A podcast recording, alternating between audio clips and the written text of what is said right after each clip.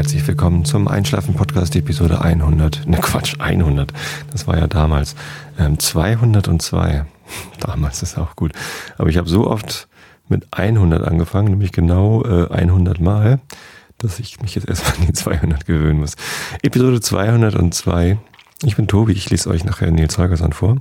Äh, besser gesagt Nils Holgersen natürlich, so wie es hier auf dem Buch steht.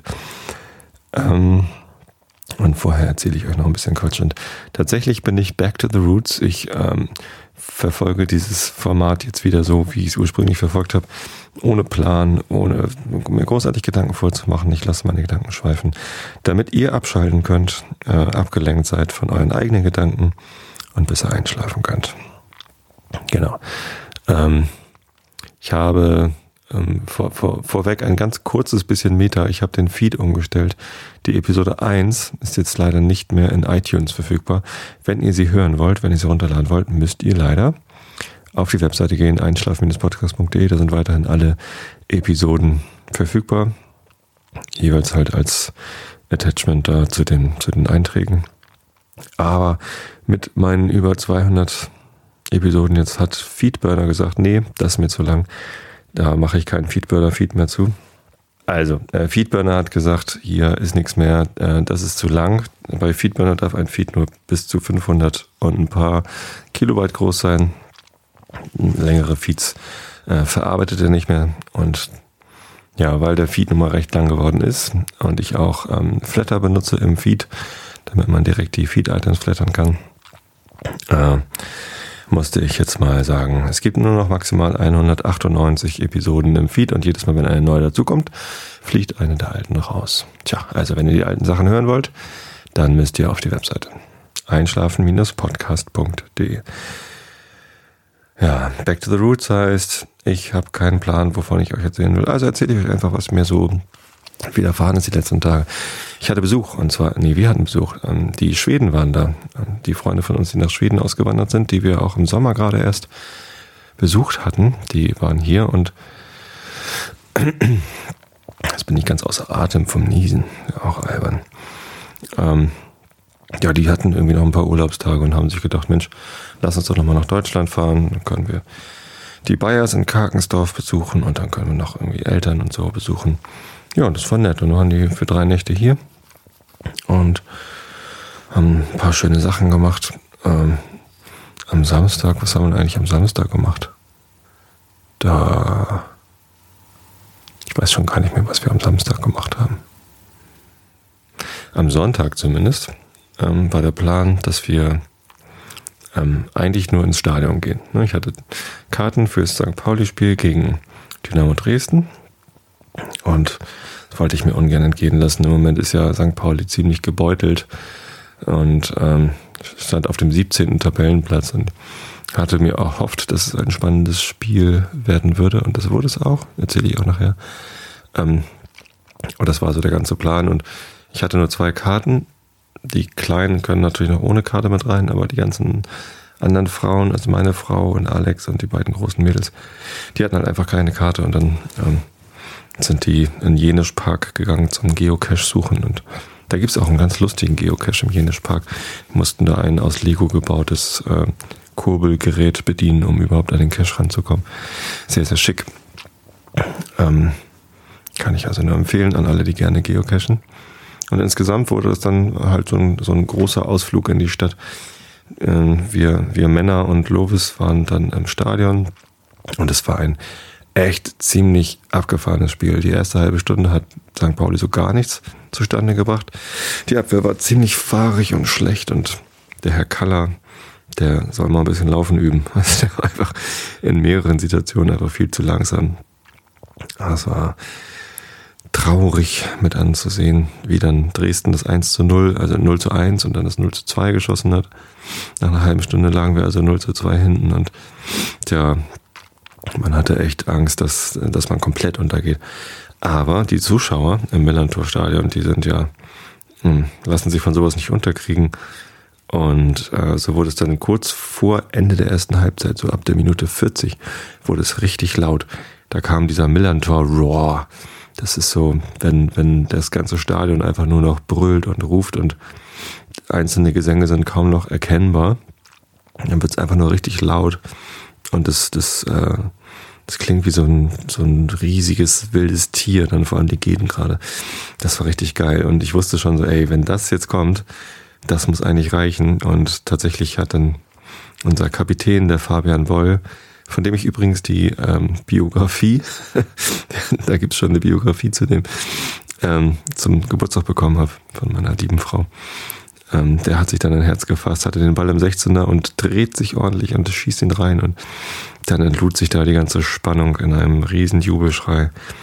Ähm, ob des Anschlusstreffers 1 zu 2 und tatsächlich dann kam der Pausenpfiff und nach der Pause hat St. Pauli dann noch zwei Tore geschossen, also den Rückstand gedreht in ein 3 zu 2 und dieses 3 zu 2 dann auch nach Hause gefahren und drei Punkte zu Hause behalten. Das war, das war sehr, sehr schön.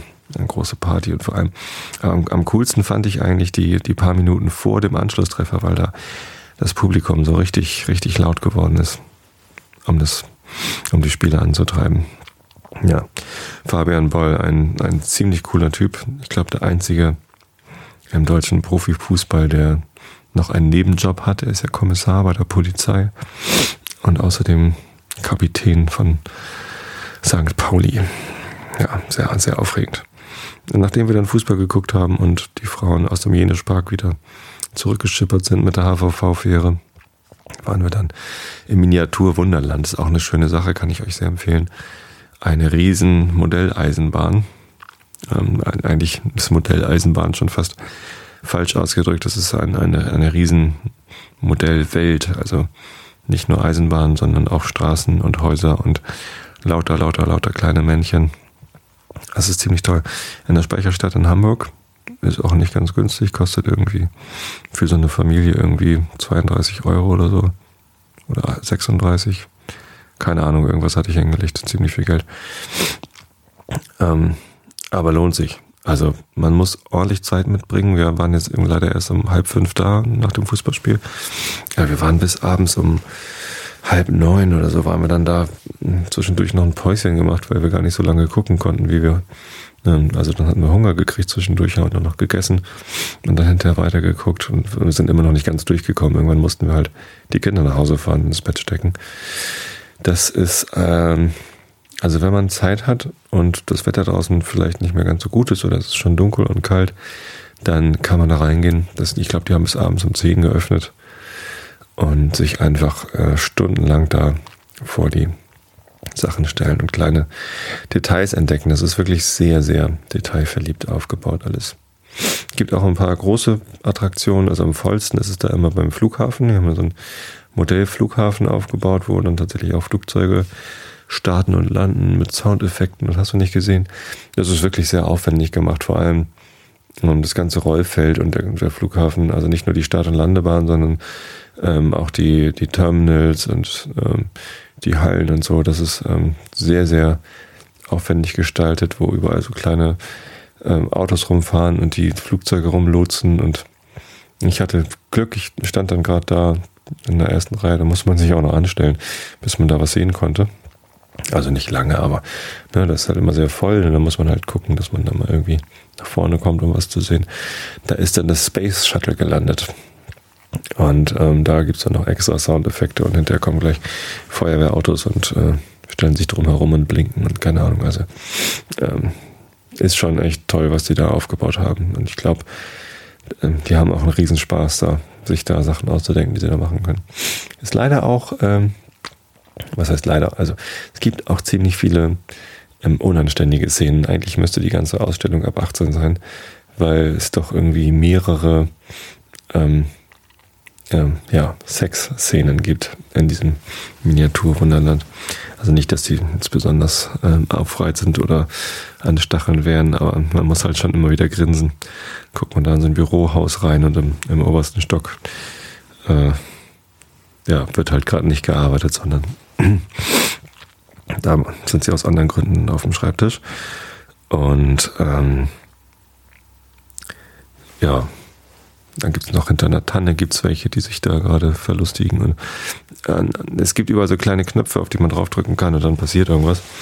Ähm, kleine geskriptete Sachen. Die Kinder fanden es am großartigsten, als da ein Baum auf ein Haus gestürzt ist, auch in Hamburg, da in der Nähe vom Flughafen. Ähm, und also der, der Mann hat den Baum gefällt mit einer Axt. Und dann fällt der Baum um und stürzt auf irgendwie so ein Haus und dann kommt eine Frau raus und schimpft. das fanden die großartig.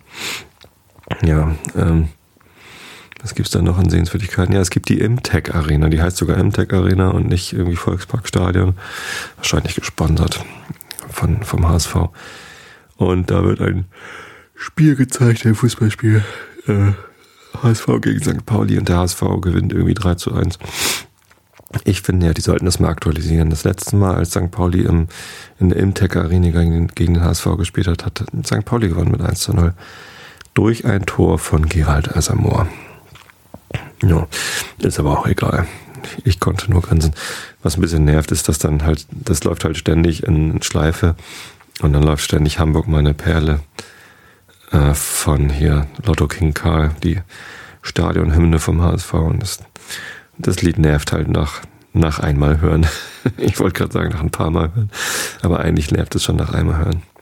Ja, ich muss zugeben, ich habe es auch schon öfter mal mitgegrölt, ähm, allerdings nicht im Stadion, sondern ähm, auf der Cebit. Als ich früher noch für Comedia gearbeitet habe, da war ich öfter mit auf der Cebit. Und Comedia gehört zu so einem ähm, Industrie- und Handelsverbund, äh, wie heißt denn das? Na, irgend so ein Hamburger Krams halt. Von der, von der Handelskammer, glaube ich.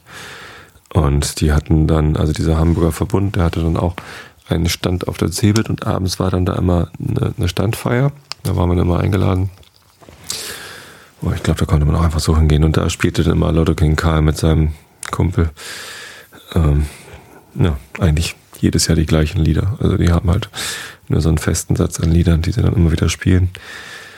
Relativ langweilig, aber mit ordentlich Alkohol geht es eigentlich. Und dann singt man sogar HSV-Lieder mit, wenn man doch eigentlich St. Pauli-Fan ist. Aber ihr wisst ja, ich bin da nicht so. Ich freue mich auch, wenn der HSV gewinnt. Der hat sogar gewonnen am Freitag gegen Augsburg. Und ähm, stand dann kurzfristig sogar auf dem vierten Tabellenplatz.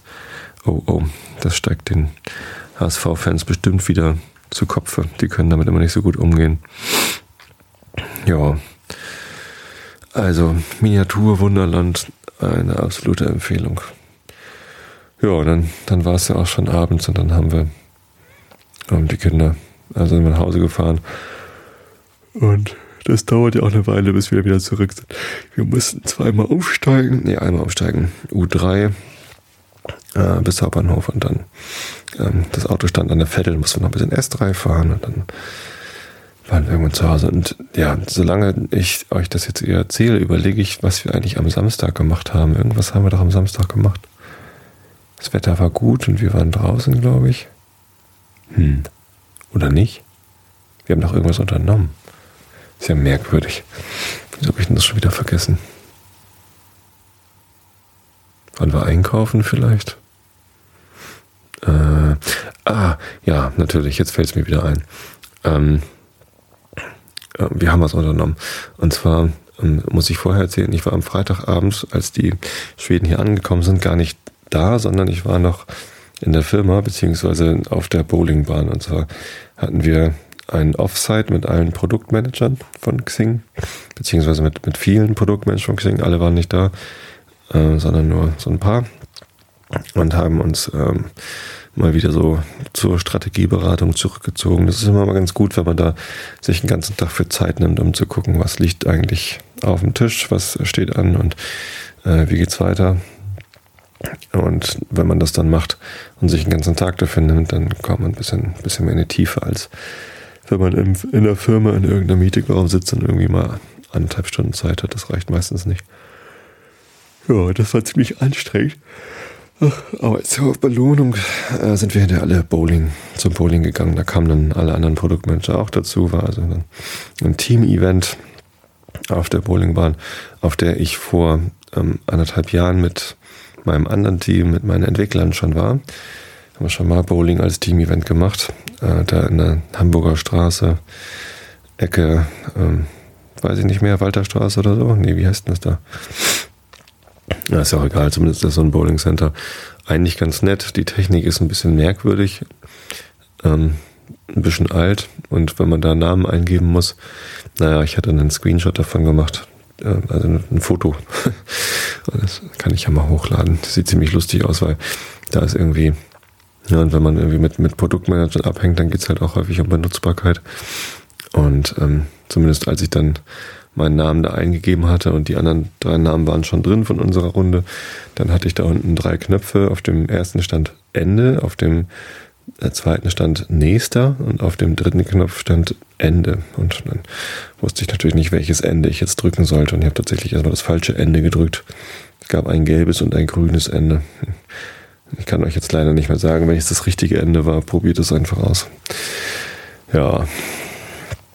Vielleicht war das eine irgendwie Ende von, vom Eingeben von Namen und äh, das andere war Ende vom Eingeben dieses Namens. Ich, ich habe keine Ahnung. Also es war sehr verwirrend. Zumindest haben wir Bowling gespielt und ähm, es war sehr lustig. Ich hatte mich ähm, darüber beschwert, dass das letzte Mal dort kein White Russian ausgeschenkt worden ist. Die haben tatsächlich keinen White Russian auf der Karte.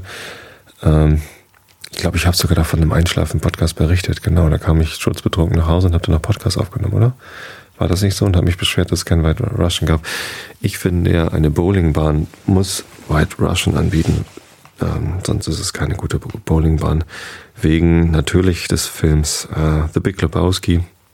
Jeff Bridges, großartiger Film. Und Jeff Bridges trinkt halt den ganzen Film über ähm, White Russian. Unter anderem eben auch auf der Bowlingbahn, wo sie des Öfteren sind, wo sich auch sehr lustige Szenen abspielen. Guckt euch diesen Film an.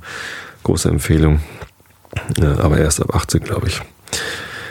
Ähm, tja, zumindest ähm, habe ich da halt alles gegeben auf der Bowlingbahn und äh, es hat aber trotzdem nicht viel genutzt. Mein Highscore war 101 Punkt. Ich bin nicht besonders gut im Bowling. Aber dann habe ich mir von einem Kollegen äh, eine Wurftechnik abgeguckt. Der hat äh, also äh, gar nicht den, den Daumen in die Kugel reingesteckt, sondern nur die zwei Finger und die Kugel dann so aufs Handgelenk gelegt und hat dann im Wurf der Kugel einen massiven Spin mitgegeben, so dass das halt wirklich so wie auf der Wii, dann arbeitet man ja auch viel mit Spin, die Kugel so einen richtig schönen Bogen gezogen hat und dann seitlich in den äh, in die Kegel eingeschlagen hat und das fand ich, das sah so lustig aus, war zwar nicht sehr vielversprechend, wenn man das nicht oft geübt hat, aber ähm, ich musste es dann einfach auch machen. Ich habe gesehen, ich habe eh keine Chance. Kann ja wenigstens Spaß haben mit lustigen Würfen und habe dann äh, das auch ausprobiert und das ist natürlich die ersten paar Male grandios schief gegangen, aber äh, wurde dann tatsächlich relativ schnell besser und ich habe dann tatsächlich mit dieser Wurftechnik noch einen Strike hingekriegt und das war lustig. Das hat sich richtig gut angefühlt. Ähm, das hat einfach viel mehr Spaß gemacht, als wenn man einfach nur versucht, die Kugel möglichst mittig, möglichst gerade nach vorne zu schießen, um dann irgendwie mit der leichten Abweichung, die man eh nicht vermeiden kann, so ein bisschen seitlich zu treffen. Und ja, dann kann man öfter mal einen Strike schaffen, aber äh, wenn man den ganzen Abend wirft und nur einen Strike so einem Bogen schafft, glaube ich, hat man mehr davon, als wenn man den ganzen Abend nur, nur versucht, geradeaus zu werfen. Ja, kann ich also dann nur empfehlen. Ähm, ähm, gestern Abend wurden wir dann überrascht, weil ähm, unsere Sekretärin sich extra noch darum gekümmert hatte, dass wir dort dann doch White Russian kriegen. Das war ein sehr netter Abend. Ja, und dann habe ich irgendwie am, ähm, am Samstagmorgen, als wir dann hier mit den Schweden beim Frühstück saßen, habe ich vorgeschlagen, lass uns doch zum Bowling fahren und ähm, das hat guten Anklang gefunden. Das haben wir dann auch gemacht. Dann sind wir dann am Nachmittag nach Holm-Seppensen beziehungsweise Buchholz gefahren, haben Bowling gespielt und da habe ich diese Technik weiter verfeinert. Kann jetzt nicht behaupten, dass ich äh, gut geworden bin. Ganz bestimmt äh, eher nicht. Ähm, aber es macht Spaß. Jetzt habe ich Muskelkater im rechten Unterarm. Macht nichts. Dafür habe ich Bowling gespielt. Ja, das war so mein Wochenende. Ähm, was kann man daraus lernen? Wenn man zurückliegt, Arschbacken zusammenkneifen, weiterspielen und hoffen, dass der Kapitän den befreienden Treffer erzielt. Ähm, wenn man spielt, dann kann man sich teilweise sein Spiel selbst aussuchen. Man muss nicht unbedingt mit in Musik spielen, sondern man kann auch versuchen, mit schöner Technik äh, die schöneren Würfe zu machen, zumindest wenn es um nichts geht. Ich werfe das ja ab und zu den Fußballern vor, dass sie versuchen schön zu spielen und dann treffen sie nicht. Dann bei einem Punktspiel sollte man das vielleicht nicht machen, aber äh, beim Bowling ging es ja um nichts, da durfte ich das mal so machen und hatte tatsächlich dann den größeren Spaß, als wenn ich so getan hätte, als wäre es ein Punktspiel gewesen, das ganz verbissen auf Punkte optimiert hätte. Ähm, und ansonsten ähm, ja, guckt euch die, das Miniatur Wunderland an. Wenn ihr beim Flughafen steht, ähm, da wo die, wo die Start- und Landebahn ist, auf der rechten Seite sind dann die ganzen ähm, Terminals und äh, wenn ihr euch da hinhockt und unten reinguckt, ähm, durch eine Glasscheibe guckt man in den Lagerraum, da ist das Krokodil. Hm? Ja, wisst ihr Bescheid. Das schnappt dann die Ameisen, äh, das Ameisenrennen die Läufer. So, genug gespoilert. Apropos Spoiler Alert.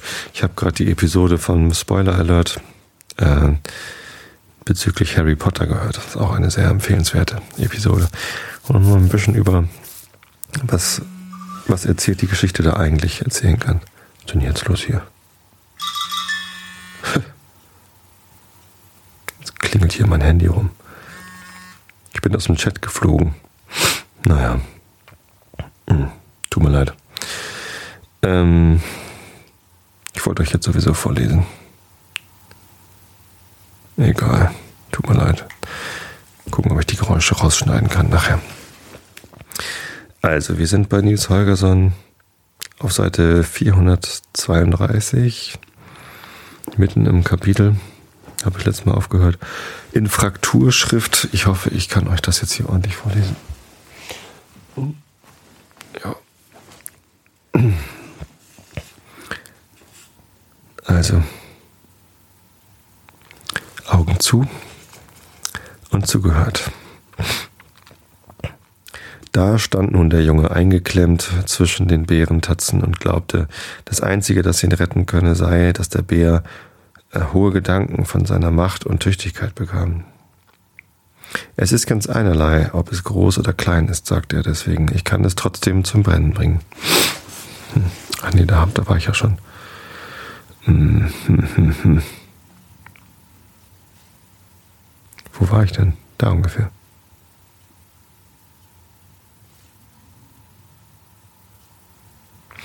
Ich lese einfach da weiter, Entschuldigung. Dann will ich dir etwas sagen, erwiderte der Bärenvater.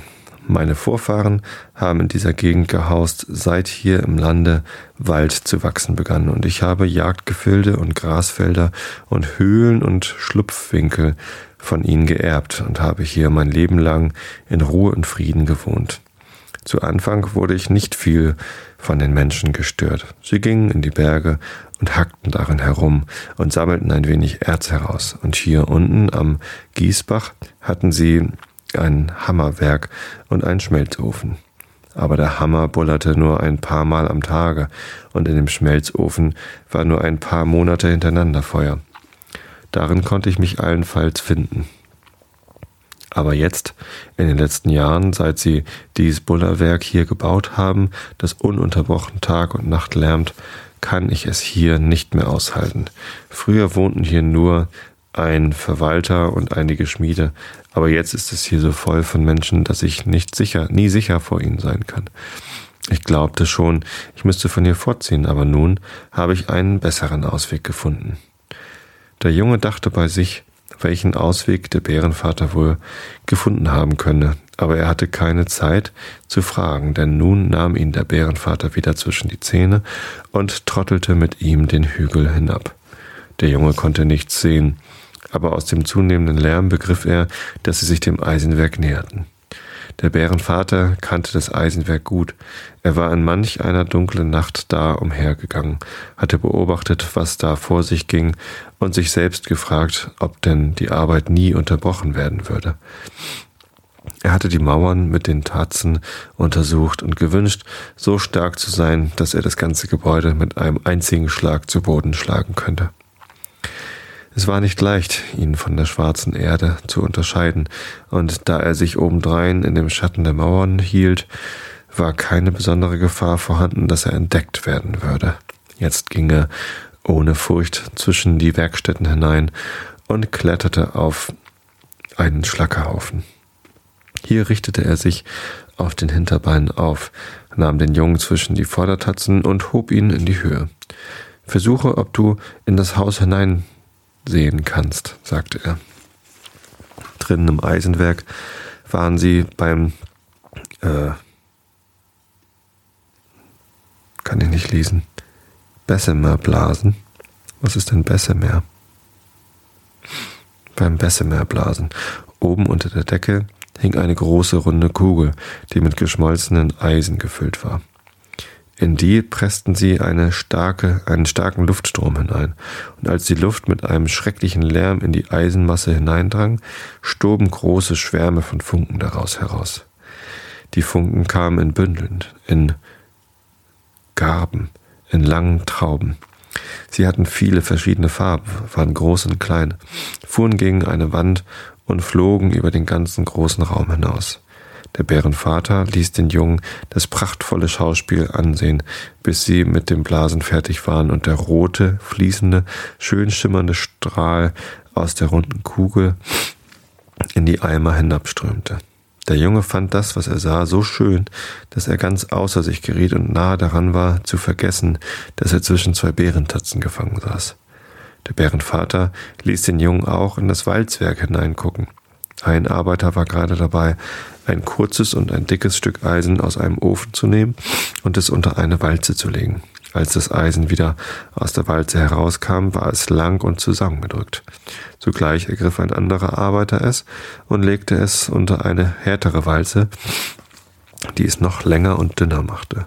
So ging es von Walze zu Walze, wurde gestreckt, äh, gereckt und gestreckt und schlängelte sich schließlich als viele ellenlanger, rotglühender Faden am Fußboden entlang aber während das erste Stück Eisen gepresst wurde, nahmen sie ein neues aus dem Ofen und legten es unter die Walzen. Und wenn es ein wenig in Bewegung gekommen war, holten sie ein drittes.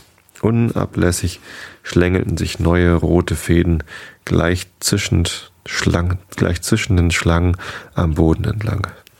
Der Junge fand, dass es schön war, das Eisen so zu sehen, noch schöner aber die Arbeiter zu beobachten, die leicht und behende die glühenden Schlangen mit ihren Zangen packten und sie unter die Walzen zwangen. Es war für sie gleichsam ein Spiel, das siedende Eisen zu handhaben. Das muss ich sagen, dies ist eine Arbeit für Männer, dachte der Knabe. Der Bär ließ ihn auch in den Schmelzofen hineinsehen und in die äh, Stangeneisenschmiede, und der Junge staunte mehr und mehr, als er sah, wie die Schmiede Feuer und Glut handhabten. Die Leute sind nicht bange vor Feuer und Hitze, dachte er, rußig und schwarz waren sie auch.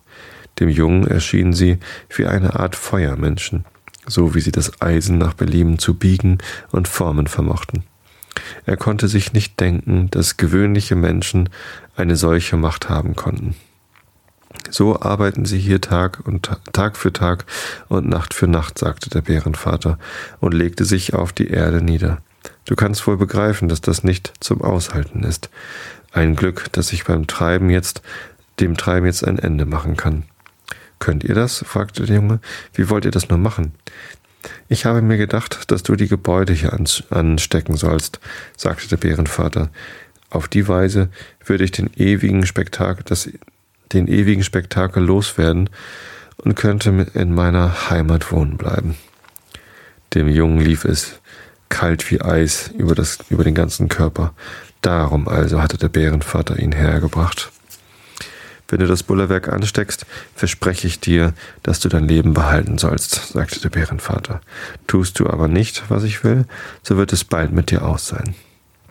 Die großen Werkstätten hatten starke Mauern und der Junge dachte, der Bärenvater kann so viel befehlen, wie er wolle. Es war ja ganz unmöglich, ihm zu gehorchen. Gleich darauf aber sah er, dass es am Ende doch nicht so ganz unmöglich sein würde. Dicht neben ihm lag ein Haufen Stroh und Hobelspäne, den er leicht anstecken konnte. Neben den Spänen befand sich ein Bretterstapel und der Bretterstapel stieß an den großen Kohlenschuppen. Der Kohlenschuppen aber ging ganz bis an die Werkstätten heran, und wenn der zu brennen anfing, würde das Feuer bald auf das Dach des Eisenwerks hinüberspringen. Das Feuer würde alles ergreifen, was es an Brennbarem gab. Die Mauern würden vor Hitze bersten und die Maschinen würden zerstört werden. Nun, willst du oder willst du nicht? fragte der Bärenvater. Der Junge wusste recht gut, dass er gleich antworten müsse. Er wolle nicht, aber er wusste auch, dass die Bärentatzen, die ihn umklammert hielten, ihn mit einer einzigen Bewegung totdrücken würden. So sagte er denn, ich bitte um Erlaubnis, mich einen Augenblick zu besinnen. Nun ja, meinetwegen, sagte der Bärenvater, aber ich will dir auch sagen, dass gerade das Eisen den Menschen eine solche Übermacht über uns Bären gegeben hat, dass ich auch aus dem Grunde der Arbeit hier ein Ende machen werde, äh, möchte. Der Junge dachte, er wolle die äh, Bedenkzeit dazu benutzen, um auf irgendeine Weise zu entkommen, aber er war so bange, dass er seine Gedanken nicht zu zwingen vermochte, den Weg zu gehen, den er wollte. Stattdessen musste er daran denken, welch eine gute Hilfe das Eisen für die Menschen war. Sie brauchten Eisen zu allem. Eisen war in dem Pflug, der die Furchen auf den Felde zog, in der Art, die das Holz, in der Axt, die das Holz schlug, in der Senke, äh, Senfe, Sense, die das Korn mähte, in dem Messer, das zu allem, möglich benutzt, allem Möglichen benutzt werden konnte. Eisen war in dem Zaun, mit dem das Pferd gelenkt wurde, in dem, in dem Zaum, nicht, nicht in, in, ja, in, also im Zaumzeug, in dem Schloss, das die Tür verschloss, in den Nägeln, die die Möbel zusammenhielten, in den Platten, mit denen das Dach gedeckt war. Die Büchse, die die wilden Tiere ausgerottet hatte, war aus Eisen und ebenso die Hacke, die das Erz in den Gruben gebrochen hatte. Mit Eisen waren die Kriegsschiffe bekleidet, die er in Karlskrona gesehen hatte. Auf Eisenschienen rollten die Lokomotiven durch das Land. Aus Eisen war die äh, die Nadel, die den Rock nähte, die Schere, die die Schafe schur, der Kessel, in dem das Essen gekocht wurde. Groß und klein, alles, was nützlich und unentbehrlich war, bestand aus Eisen. Der Bärenvater hatte ja recht, dass das Eisen den Menschen ihre Übermacht über die Bären gegeben hatte. Na, willst du nun oder willst du nicht? fragte der Bärenvater. Der Junge fuhr aus seinen Gedanken auf. Hier stand er und dachte an ganz unnötige Dinge und hatte noch nicht ausfindig gemacht, wie er entkommen sollte. Ihr müsst nicht so ungeduldig sein, sagte er. Es ist eine wichtige Sache für mich und ich muss Zeit haben, sie mir zu überlegen. Ja, dann überlege nur noch eine Weile, entgegnete der Bärenvater. Das will ich dir aber doch sagen. Das Eisen ist schuld daran, dass die Menschen so viel klüger geworden sind als wir Bären, und allein aus dem Grunde will ich ihm den Garaus machen. Als der Junge diese neue Frist erhalten hatte, wollte er sie benutzen, um einen Rettungsplan zu ersenden. Aber die Gedanken gingen in jener Nacht, als, äh, als sie wollten, und sie fingen wieder an, sich mit dem Eisen zu beschäftigen. Nach und nach wurde es ihm klar, wie viel die Menschen hatten denken und grübeln müssen, ehe sie ausfindig gemacht hatten, wie sie das Eisen aus dem Erz herausschmelzen konnten, und er sah deutlich die alten schwarzen Schmiede vor sich, wie sie über die Esse gebeugt standen und darüber nachgrübelten, wie sie es am besten einrichten konnten. Vielleicht, weil sie so lange gegrübelt hatten, war der Verstand bei den Menschen gewachsen, bis sie es schließlich dahin brachten, so große Fabriken zu bauen. Es unterlag wohl keinem Zweifel, dass die Menschen dem Eisen mehr schuldeten, als sie selbst ahnten. Nun, wie steht es? fragte der Bärenvater. Willst du oder willst du nicht? Der Knabe zuckte zusammen. Hier stand er und dachte überflüssige Gedanken und wusste noch nicht, wie er es anfangen sollte zu entkommen. Es ist nicht so leicht, sich zu entscheiden, wie ihr glaubt, sagte er. Ihr müsst mir Bedenkzeit geben. Ja, ein wenig will ich noch auf dich warten, sagte der Bärenvater aber dann erhältst du keinen Aufschub mehr. Du musst wissen, das Eisen ist schuld daran, dass die Menschen hier im Bärenlande wohnen. Da wirst du wohl verstehen, dass ich ihm gern zu Leibe will. Der Junge wollte die letzte Frist benutzen, um einen Ausweg zu finden, aber so unruhig und verwirrt wie er war, gingen die Gedanken ihre eigenen Wege, und nun beschäftigten sie sich mit alledem, was er gesehen hatte, während er über den Bergwerkdistrikt dahin flog. Wie wunderbar ist, war es doch, dass es draußen in der Wildnis so viel Leben und Bewegung, so viel Arbeit gab. Wie leer und öde würde es hier ohne das Eisen gewesen sein. Er dachte an dies Eisenwerk, das seit es erbaut war, so vielen Menschen Arbeit geliefert hatte und das jetzt so viele Häuser voller Menschen um sich geschart und Eisenbahnen und Telegraphen drehte, an sich gezogen hatte und das. Nun, wie steht es? fragte der Bär. Willst du oder willst du nicht? Der Junge strich sich mit der Hand über die Stirn. Er hatte keinen Ausweg gefunden, so viel aber wusste er. Dem Eisen wollte er nichts Böses zufügen. Es war eine so gute Hilfe für Reich und Arm. Es schaffte so viele Menschen, so vielen Menschen im Lande Brot. Ich will nicht, sagte er. Der Bärenvater klemmte die Tatzen ein wenig härter zusammen, ohne etwas zu sagen. Ihr werdet mich nie dazu bewegen, ein Eisenwerk zu zerstören, sagte der Junge, denn das Eisen ist zu einem so großen Segen, dass es Unrecht ist, sich daran zu vergreifen.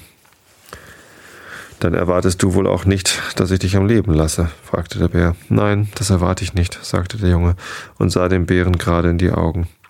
Der Bärenvater klemmte die Tatzen noch ein wenig fester zusammen. Es tat so weh, dass dem Jungen Tränen in die Augen traten, aber er kniff den Mund zusammen und sagte kein Wort. Gut. Eins, zwei, drr, sagte der Bärenvater und hob langsam die eine Tatze, denn er hoffte bis zuletzt, dass der Junge sich ergeben würde. Im selben Augenblick hörte der Junge etwas in der Nähe klirren, und er sah einen blanken Büchsenlauf, ein paar Schritte von ihnen entfernt. Er, er wie auch der Bärenvater waren so von ihren eigenen Angelegenheiten in Anspruch genommen, dass sie nicht beachtet hatten, wie ein Mensch ganz dicht an sie herangeschlichen war. Bärenvater, rief der Junge, hört ihr nicht, dass jemand den Hahn eines Gewehrs spannt? Lauft, sonst werdet ihr totgeschossen. Der Bärenvater machte sich schleunigst aus dem Staube, hatte aber noch Zeit genug, den Jungen mitzunehmen. Ein paar Schüsse knallten, als er davonstürzte, und die Kugeln pfiffen ihm um die Ohren, aber er entkam glücklich. Wie der Junge jetzt dahin ging, äh, da hing und aus dem Rachen des Bären herausbaumelte, fiel es ihm ein, dass er sich wohl noch nie so töricht benommen hatte wie in dieser, in dieser Nacht. Hätte er doch nur geschwiegen, so wäre der Bär erschossen und er selbst wäre frei gewesen. Aber er hatte sich so daran gewöhnt, den Tieren zu helfen, dass er tat, ohne darüber nachzudenken.